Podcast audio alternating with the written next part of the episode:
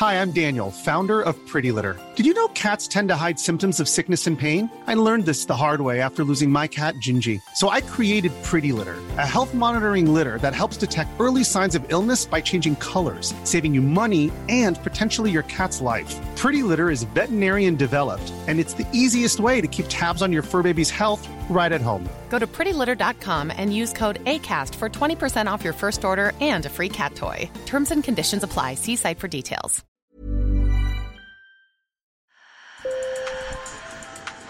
Bonjour. Hello. Hola. Marhaba Sur le fil. Le podcast d'actu de l'AFP.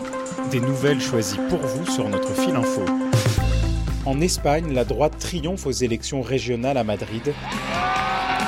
Une foule compacte a célébré la victoire avec Isabel Díaz Ayuso, la figure montante du Parti populaire espagnol.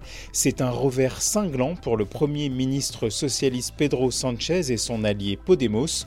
Après la déroute de la gauche, le chef de Podemos, Pablo Iglesias, a d'ailleurs annoncé quitter la vie politique. En Californie, un candidat républicain fait campagne avec un ours brun. Tag 500 kg ours de captivité a passé le meeting de John Cox à manger des friandises et faire sa toilette. Ce coup de com du républicain qui veut se présenter comme la bête qui remplacera la belle, le gouverneur démocrate Gavin Newsom, a été critiqué férocement par les défenseurs des animaux. Gavin Newsom est menacé de révocation lors d'un prochain référendum. Sur le fil. Dans son salon, le Britannique Robert Anderson, cravate colorée sous son pull vert, montre le document qui fait aussi de lui un citoyen autrichien, une revanche sur l'histoire. À l'étage, cet ancien directeur du British Museum épluche les photos souvenirs. À la fin des années 30, son père et toute sa famille ont fui l'Autriche et les nazis, direction Londres. Robert Anderson est né en 1944. Alors qu'en Vienne a proposé en septembre dernier aux descendants de victimes du régime nazi la nationalité autrichienne, Robert Anderson n'a pas hésité une seule seconde, reprendre une citoyenneté volée à ses aïeux parce que juifs.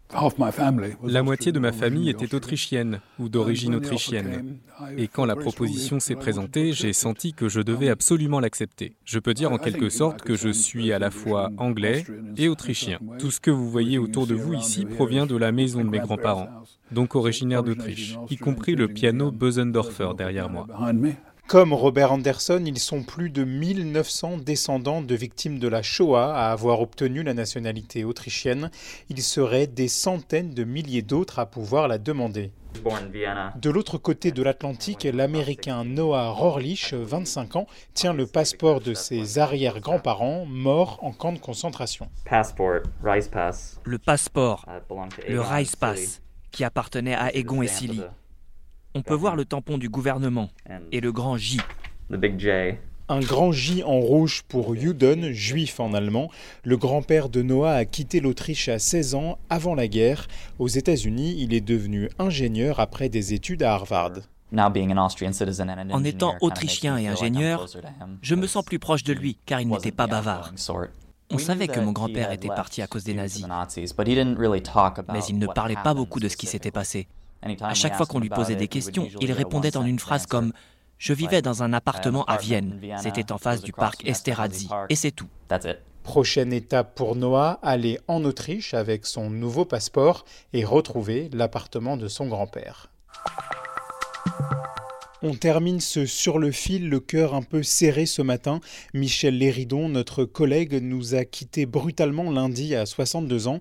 Michel, membre du CSA, aura marqué le monde du journalisme et notre maison. Première femme à diriger l'info à l'agence France Presse, elle défendait avec intelligence et passion ce métier. Je vous propose d'écouter cette archive de France Culture. C'était en 2014. Michel Léridon explique la décision de l'AFP de ne pas montrer les images de la décapitation du journaliste américain James Foley. Ce qui a été décidé, c'est de nous accrocher le plus possible à nos valeurs, à nos valeurs éthiques, à nos valeurs professionnelles, et donc euh, de décider, un, que l'information devait être donnée, donc euh, une photo devait être donnée, mais qu'on ne voulait pas verser dans la propagande et que donc euh, on se refusait à se prêter à la mise en scène. Et donc en photo, par exemple, on donne que des plans très très serrés pour euh, ne pas avoir toute la mise en scène macabre derrière et bien sûr pas d'image animée et rien sur nos journaux internet. Nous pensons très fort à toute sa famille et à ses proches.